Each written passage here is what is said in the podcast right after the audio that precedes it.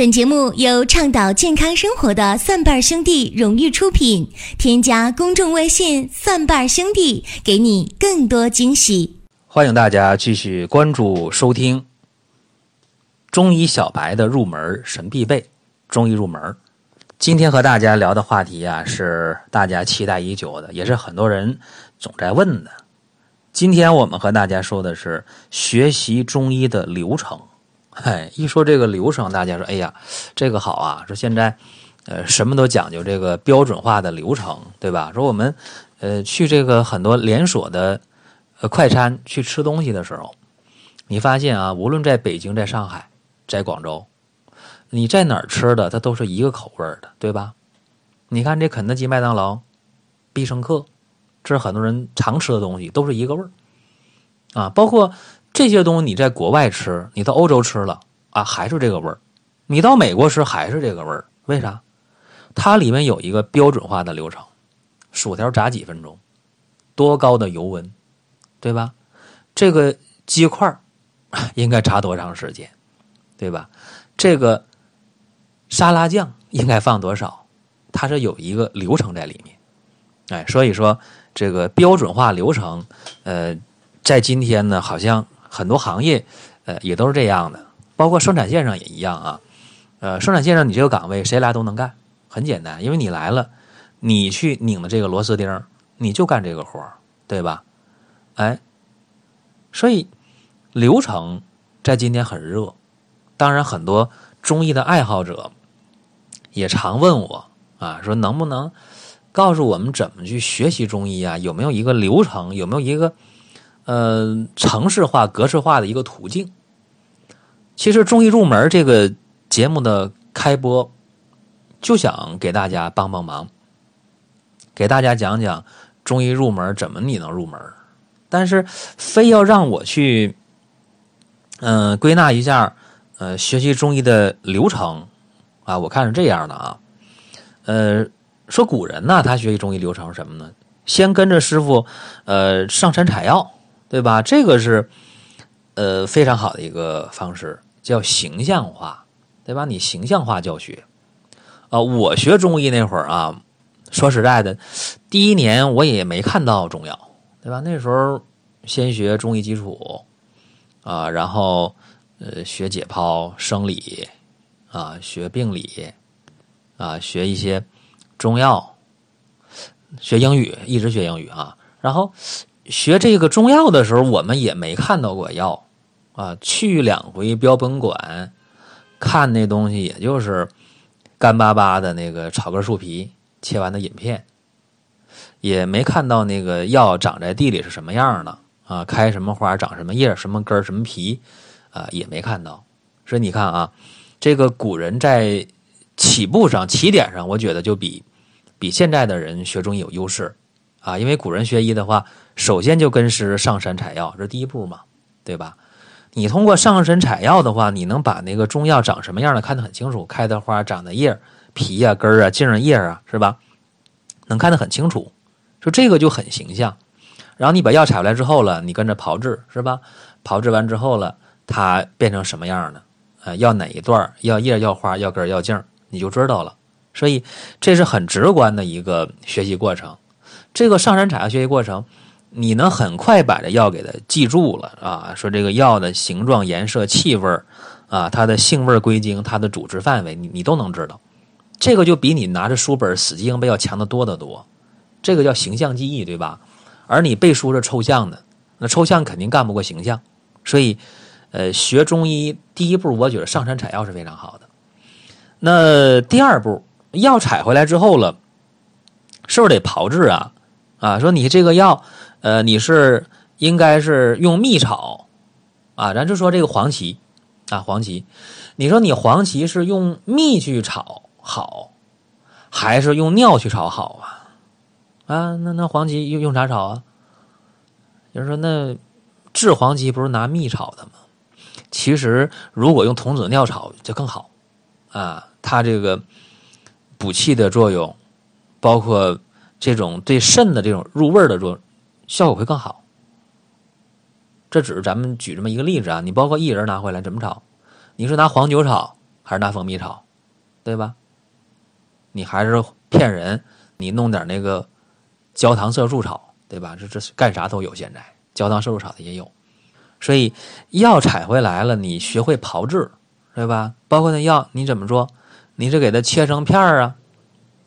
啊，你还是呃把这药你给它直接晒干了，这大有说法，对不对？哎，那采完药了，炮制完了，再干嘛？抓药。哎，根据这个方子抓药，抓药的时候又对这个饮片中药的饮片又有一个了解和认识，又加深印象。你就等于把前边那个仙药什么样的，炮制什么样的，饮片什么样，你有一个很直观、很直观的了解。然后你在这个时候干嘛呀？你再去背那个汤头歌、药性赋四百味，哎，背那个滨湖脉诀，背这些入门的东西就非常好。那有这些基础之后了，你就需要做的是随诊去抄方了。哎，跟着老师出诊了。然后老师看一个病啊，一个感冒，老师怎么辨出来的是风寒还是风热，对吧？看的啥是看的脉，看的舌象，还看的鼻涕，还看的痰呢，还是看的体温呢？你就知道了啊，是这么看。然后用什么方你抄一遍，你抄一遍方看着病，这个比你背十遍都强。为啥？很形象，你会想起哦，那患者的样子状态啊。然后这方你写一遍。好记性不如烂笔头，对吧？所以为什么古人一张嘴四五百个方就出来了？很简单，他真是采药了、炮制药了、抓药了，他真是水诊超方了啊！我就想起我的这个学中医啊，啊，我们这一代人或者现代的啊，比我们更年轻的这些学弟学妹啊，在学中医的时候，你想啊，你你哪有这个采药、抓药、炮制药的这个过程啊？没有啊！现在是医药分家的。六点起床，七点坐上公交车，八点打卡上班，十二点吃午饭，五点打卡下班，七点吃晚饭，十点上床睡觉。每天周而复始的生活，按部就班的工作，一潭死水，毫无激情澎湃。话题逐渐从美食、游戏、爱情。变成房子、汽车，不再乱买东西。月底开始统计这个月剩下多少钱，开始讨厌人多吵闹的环境，偶尔会寂寞。新鲜的生活，新鲜的选择。等了一年的有机鲜人参又来了，无肥、无硫熏、无污染，纯长白山土生的鲜补品，良心品质，放心功效。送礼自吃都 OK 哦，实景照片、功效和用法，请参阅生活馆内鲜人参详情。更多福利、更多优惠，尽在微信公众号“蒜瓣兄弟”。更多福利、更多优惠，尽在微信公众号“蒜瓣兄弟”。就算现在学中药的人，他也很难有机会采药、炮制药啊，没有机会啊，对吧？拿过来就药农给你拿来的药，你最多看着这个就行了，你也不知道咋回事儿。那说到了呃水诊抄方，现在来讲这个更难，因为现在的这个中医院校啊培养的学生呢，他是呃流水线式生产的，啊基础课学完之后了，会有呃半个月或者一个月或者半年的一个课间实习，那闹哄哄的几百人呼啦跑到附属医院去了，然后你想这个临床老师能带你，能给你讲这病咋回事儿，脉象咋回事儿，很难。啊，你这一个诊室当中，可能分了七八个学生，五六个学生，还有一些调皮捣蛋的、不听话、不上道的，那老师烦都来不及呢，对吧？给你讲什么呢？哎，所以说，你要遇到一个很负责任的一个代教老师，或者呃，代教老师发现这来实习的学生当中确实有一些苗子啊，有一些值得去教的人，可能会多说两句。所以今天这个水诊抄方这个事儿，往往也就呃。徒有其名，啊，往往很难落实。其实学中医的下一步呢，就是你有一定基础了，啊，入门的东西你都背会了，呃，脉诀啊、药性赋、四百味、汤头歌啊，你都知道了。然后呢，你又学了中药了、中医基础了、诊断了、内外妇儿了，这些你都知道以后，你也学诊抄方了。按道理讲，到这个阶段，你应该回炉啊，干嘛呢？去学习经典，比方说《伤寒》呐、《内经》啊、《温病》啊、啊《医中进谏》呐，啊这些东西，包括看一看妇青主女科啊，哎，沈氏瑶寒呢，各科的书吧。这时候你应该去看经典了，啊，针灸大成啊等等啊，你得去看经典。在经典当中，结合上你看到的病人，你所知道的中医的这些常识，你要去开悟，哎，你要提升你这么一个呃境界。当然，其实我说到这一步啊，就很多人就已经完全直接跳过忽略了。为啥呀？因为今天很多学医的人，他确实临床实习过，但是实完习之后，他根本就没干医，也没干这行，哪有机会还去重温经典呢？啊，领悟经典的没有机会。包括今天很多临床医生也一样啊，呃，他疲于奔命啊，在病房收病人、抄病志、写病志啊，忙着这些事儿啊，忙着进职称，忙着应付各种检查。他也没有时间去研究经典，啊，也不一定是不静心去学，可能也没时间，抽不出时间。所以你看啊，到这步，能到这步的人已经凤毛麟角。其实学中医还应该往下学啊，就是一个呃总结和交流。这个总结交流不是我们现代看到的所谓的学术研讨、学术交流啊，交三千六百块钱报名费。啊，当然不用个人出，医院出啊，交八千块钱报名费，啊，交一万块钱报名费，啊，往返机票、食宿啊，酒店，啊，上午开会照相，啊，然后念两篇论文，中午吃饭，啊，下午呢再念两篇论文，晚上喝酒，第二天安排旅游，是吧？所以你今天的这个很多的所谓的交流总结呀，就。特别的，呃，叫叫肤浅吧？为什么呢？因为这样的总结和交流呢，往往是有目的的。比方说某个企业赞助的，当然有时候免费啊，可能有企业赞助啊，你们来吧，给你们开个会啊，然后给你们点学分啊，回去之后呢，你们卖我的药，卖我的产品啊，然后给你们高的提成、高的利润。还可能是一些呃，确实挂着学术名义的啊，然后去了之后呢。呃，个人呢可能是结识一点这个领导啊，这是怎么怎么样啊？这这不说了。所以总结和交流这块，在今天也是流于形式啊。其实如果真正的在临床当中有心得，呃，有经验，呃，这些医生在一起真正能敞开心扉的话，啊，你本着一个呃生不带来死不带去这么一个一个想法啊，就你我有经验啊，我确实有一些方法。咱们可以互通有无，交流一下，哎，这个是好事儿，但前提是你得有这个开放的胸怀啊。中医呢，往往都留一手，也别说中医啊，其实各行业都这样，往往都留一手。如果能真正的不留一手，坦诚的交流，还有一个前提就是，呃，你拿出你想交流东西，然后我也得有我拿得出手的东西，要不然你拿出一个东西来，特别高屋建瓴啊，非常有水平，那我们在交流。